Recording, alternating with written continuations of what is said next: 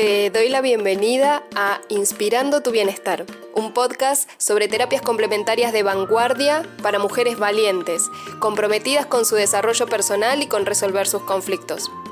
Mujeres que eligen mirar los desafíos y las crisis como oportunidad de aprendizaje y crecimiento. Soy Laura Francesco, médica especializada en terapias complementarias y holísticas y acompaño hace más de 12 años a miles de personas que logran mejorar su salud, sus vínculos y su vida de manera integral. En cada episodio vas a encontrar ejemplos concretos de cómo pueden ayudarte estas herramientas a potenciar tu salud y resolver tus emociones, y así estar disfrutando tu viaje más liviana, en mayor conciencia y plenitud. Empecemos.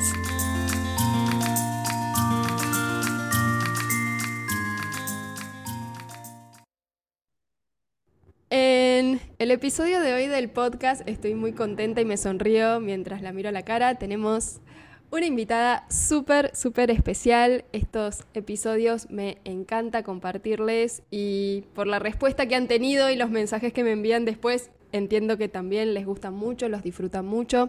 Estos episodios donde hay una invitada. En este caso tenemos a Jime, que ahora se va a presentar.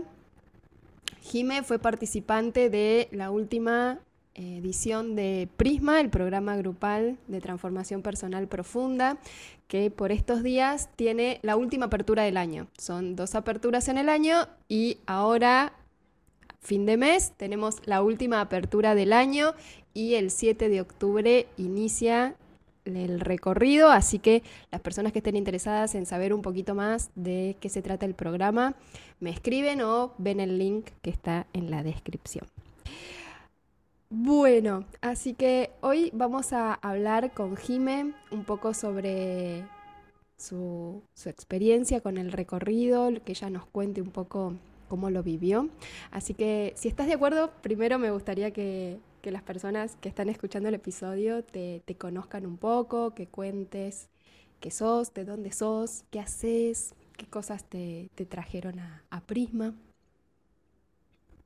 Bien, bueno, mi nombre es Jimena Arroza y soy, soy artista, soy cantante, escritora, eh, actriz, compositora, de todo un poco, soy instructora también de meditación. Y no tan, eh, o sea, bastante reciente, pero no tan reciente, hace dos años fui mamá. Entonces, un poco también lo que me, me trajo acá fue que obviamente para, para, la maternidad y aparte pandemia frené muchísimo mis actividades y, y, en ese interín entre pandemia y maternidad uno se, no sé, como que se resignifica, ¿no? Como que se desconstruye y se vuelve a construir y hay como una pequeña crisis interna o no tan pequeña. Eh, ni que hablar como fue como un gran aislamiento del mundo y de mis actividades múltiples y de, los vínculos y la gente con la que trabajaba. Entonces sí generó como toda una sensación de, de, de como de pérdida, de un poco de, mi, de mis actividades y un poco también de estancamiento. Y decidí de alguna forma dedicar unos meses a, a conectar conmigo y todas las emociones. Aparte hubo muchos situaciones personales en relación a, a, la maternidad y mis vínculos que, que me habían generado como muchos bloqueos emocionales y demás. Eh, y bueno, me sentía como bastante estancada en mis actividades y lo que me trajo a, a Prisma fue el, identificar esto y el decidir dedicarme un espacio para para desbloquearme, para sentir, para, para concientizar un montón de cosas e intentar eh, desbloquear eh, lo, que, lo que en verdad terminó siendo actividades que no son similares a las anteriores, porque yo no soy similar, pero fue como todo ese proceso de concientizar que yo ya no soy la misma persona y a su vez desbloquear actividades que no eran las mismas que buscaba antes, pero, pero bueno, sí volver como a la sociedad, a la actividad. Creo que eh, con otra gente y me encanta porque siento que dijiste muchas cosas importantes todas de un tirón. Ella tiene muy claros sus conceptos y dijo muchas cosas. En primer lugar, esto que encontré que empecé a resonar con personas así y después empecé a proponer y a, proponer el encuentro con personas así multiapasionadas. Personas que le gustan muchas cosas muy diversas, que tienen múltiples intereses y que no están dispuestas a resignar esos intereses. Porque hay algo que sucede con las personas que eh, nos gustan muchas cosas y que encontramos cierta facilidad en aprenderlas de modo autodidacto, formándonos, y es que no estamos dispuestas a dejar ninguna de esas cosas de lado. Entonces, entiendo lo duro y lo difícil que puede haber sido esta experiencia en pandemia, que la vivimos todas las personas, pero aparte con el condimento de la maternidad, que empieza a abrirse un espacio que va dejando fuera y del que se empiezan a caer cosas que antes teníamos y espacios, lugares, actividades, eh, trabajos Em, cosas remuneradas o cosas que hacíamos simplemente por, por placer. Entonces entiendo lo, lo, difícil y lo movilizante de eso que decís, lo que pasó entre estas combinación de dos cosas tan importantes y tan, tan significativas. Claro, aparte fue como, no en paralelo, sino una después de la otra. Entonces, y al ser artista, obviamente, es un poco la industria que, se perjudicó un montón, porque si bien hay muchas cosas que se perjudicaron y se pueden hacer mucho desde el home office, todo el tema del teatro y los shows musicales y eso se frenó, a menos que hicieras streaming. Entonces fueron como dos años de, de pandemia donde mi actividad se vio muy afectada y me fui como hacia dentro de mi casa y después, cuando empezó a abrir el mundo, quedé embarazada. No, o mentira, el último año de pandemia quedé embarazada, entonces mi año de, de, puerperio fue el posterior a, al segundo de pandemia.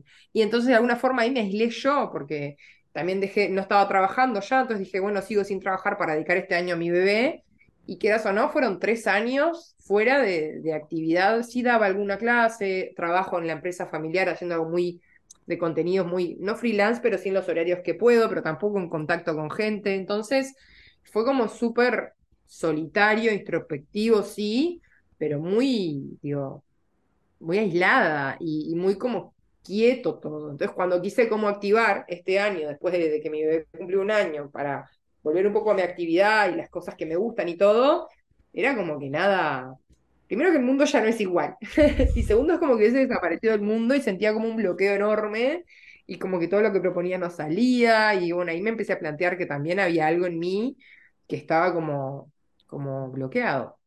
Me encanta esto que definís también de cómo vivías vos el bloqueo, porque bloqueos pueden haber un montón, pero dentro de estos bloqueos que sentías, el mundo ya no era el mismo, las, las personas no eran las mismas fuera del mundo, y también esta sensación de lo que yo proponía no se daba, no salía, no, no, no me permitía ningún crecimiento o avance en lo profesional, en, en lo laboral, no sé si era eso en el área de la que te estás refiriendo a, tus propuestas, pero siendo que, te formaste como terapeuta e instructora de meditación, entiendo que también eh, debías tener como muchas ganas de, explorar para ese, para ese lado, ¿no?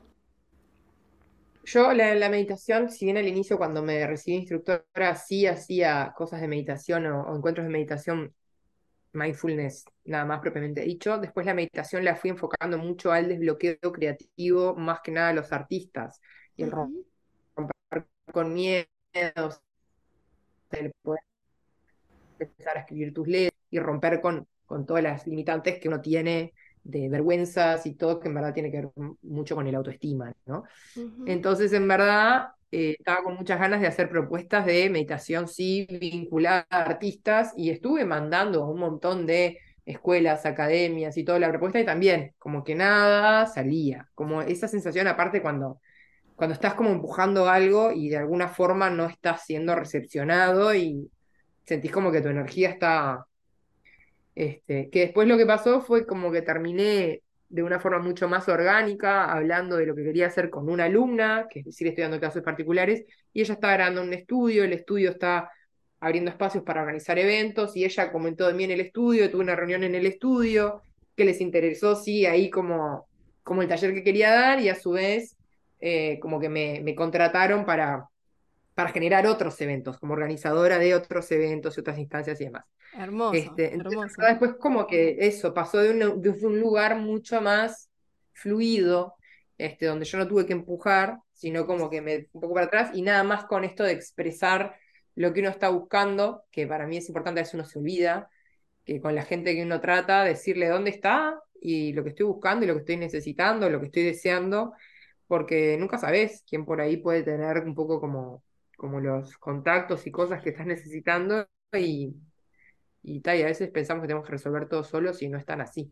Es que justamente creo que de eso se trata el desbloquearnos a nivel inconsciente. A nivel inconsciente empiezan a operar cosas que nos van cercenando nuestra posibilidad de comunicarnos con claridad, con libertad y de ver oportunidades en, lugares, en situaciones, en personas, sentirnos a gusto comunicando lo que queremos hacer nuevo, que también es una cosa que pasa un montón, no, me siento a gusto diciendo esto porque no me es cómodo, porque todavía no me hallo, no sé, y entonces eh, a nivel inconsciente están operando tantos, tantos mecanismos para mantenerme donde estoy que se vuelve algo que después resulta sencillo, se vuelve en ese momento algo complejo, trabado, forzoso.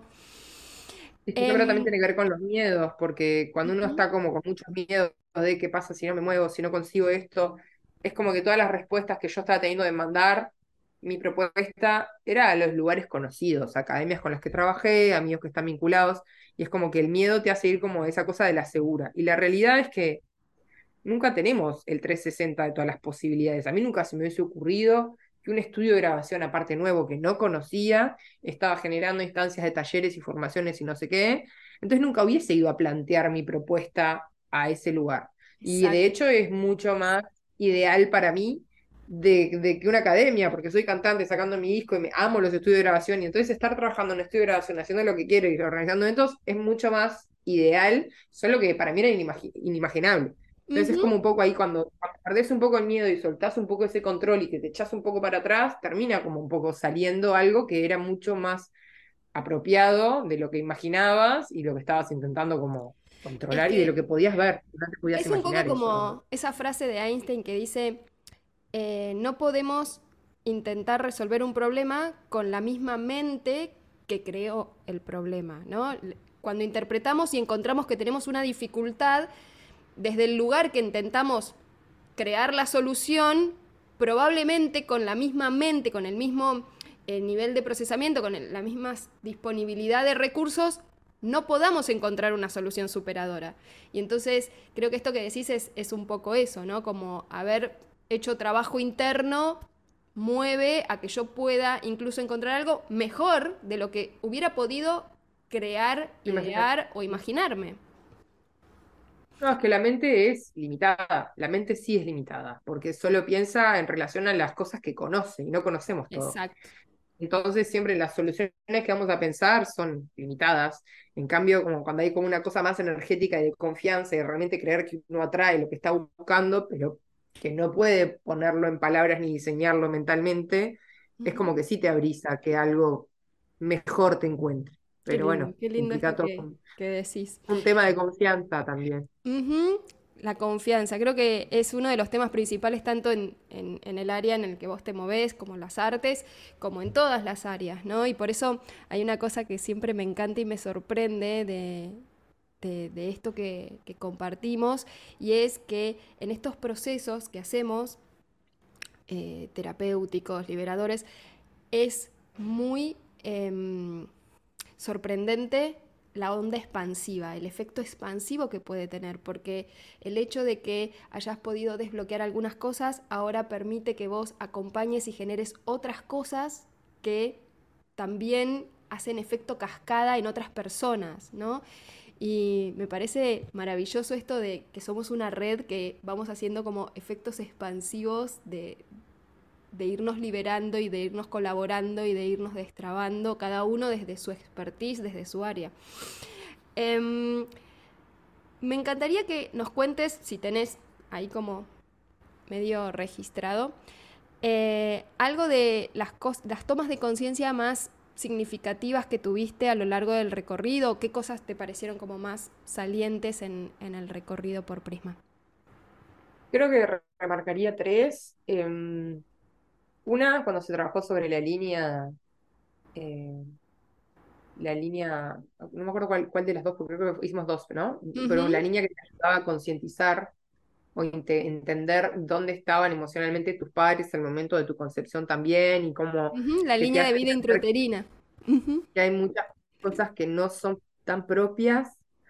Este, ese trabajo nunca lo había hecho y si bien hago constelación y canalización también, como que nunca me había parado y encontré ahí sí algunas cosas, información de, sus sentires que, que, me hizo tomar conciencias de, de, cosas que, que, desconocía y también desconocía que tenía que ir a buscar ahí. De alguna forma como que no tenía tan claro que eso era algo, algo que todavía tenía que seguir trabajando. Eso es algo lo que, te decía el otro día. Claro, eso es algo que pasa mucho en personas que tenemos formación con terapias, ¿no? Y entonces a veces nos es difícil porque al tener formación podemos estar encontrándole explicaciones a muchas de las cosas de nuestra vida y, entendiendo el origen de algunas cosas, pero cuando nos dejamos guiar por otros, tenemos la magia y la posibilidad justamente de esto, de, de, poder ir a lugares donde sola o con las herramientas aplicadas a nosotras mismas que nosotras tenemos, no hubiéramos llegado.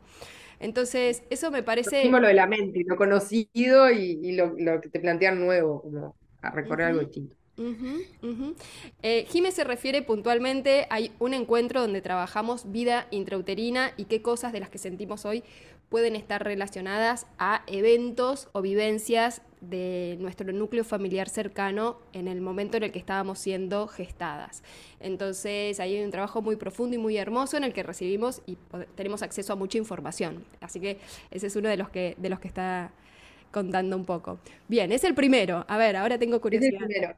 Después, el otro era, eh, fue el de, miedos aliados. Eh, me gustó la meditación y si bien no me considero una persona miedosa, pero porque creo que racionalmente no son tan presentes. Obviamente, yo creo que todos tenemos miedos y obviamente hay, pero hay gente que se identifica más miedosa porque sabe que tiene miedos como muy concretos en el día a día y, es muy, están muy presentes. No me considero una persona miedosa, entiendo que hay miedos a nivel del inconsciente, obvio, que, que me, seguramente me limiten más de lo que creo. Em, me gustó el ejercicio, me, gustó la visualización y me gustó como lo que me... Lo que hablábamos de, cómo lo que se te presenta de alguna forma tiene que ver con las cualidades que necesitas para vencer algún miedo. Y también fue muy loco porque, bueno, a mí el animal que se me presentó fue un búho. Y, y, y a los pocos, yo tengo la casa llena de búhos porque los amo. Ya los amo, ya los amo de por sí. Este, y mi hijo empezó a jugar con todos los búhos de la casa, como los adornos y todo, y los ama, y los uh, es un amor. Y entonces hasta empecé como a elaborar un poco cómo este niño viene a presentarme todos los miedos y él, aparte desde una forma del juego, como que juega con mis miedos, de alguna forma.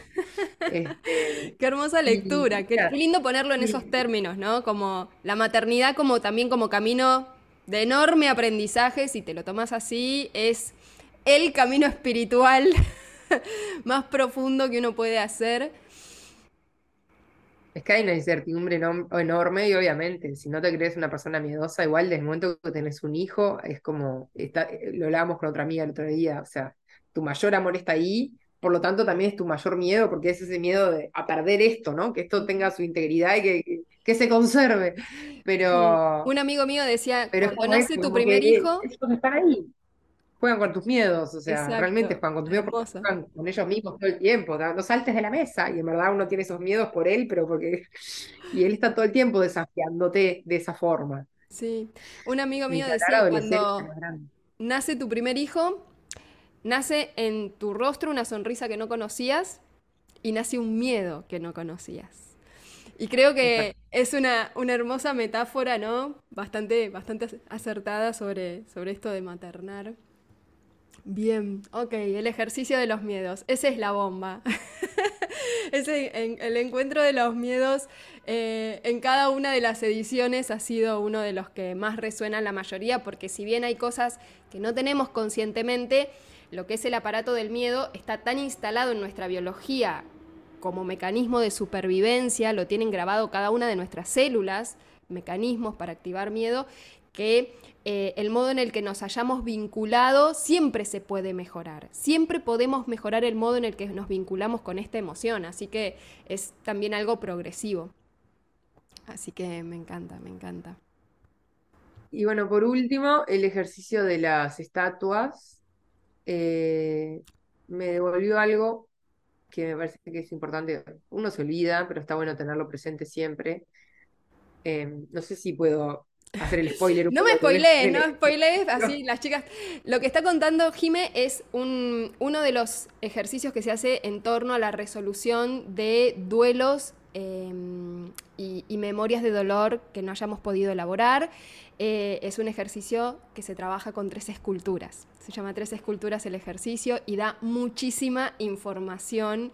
Cada una de las esculturas da muchísima información.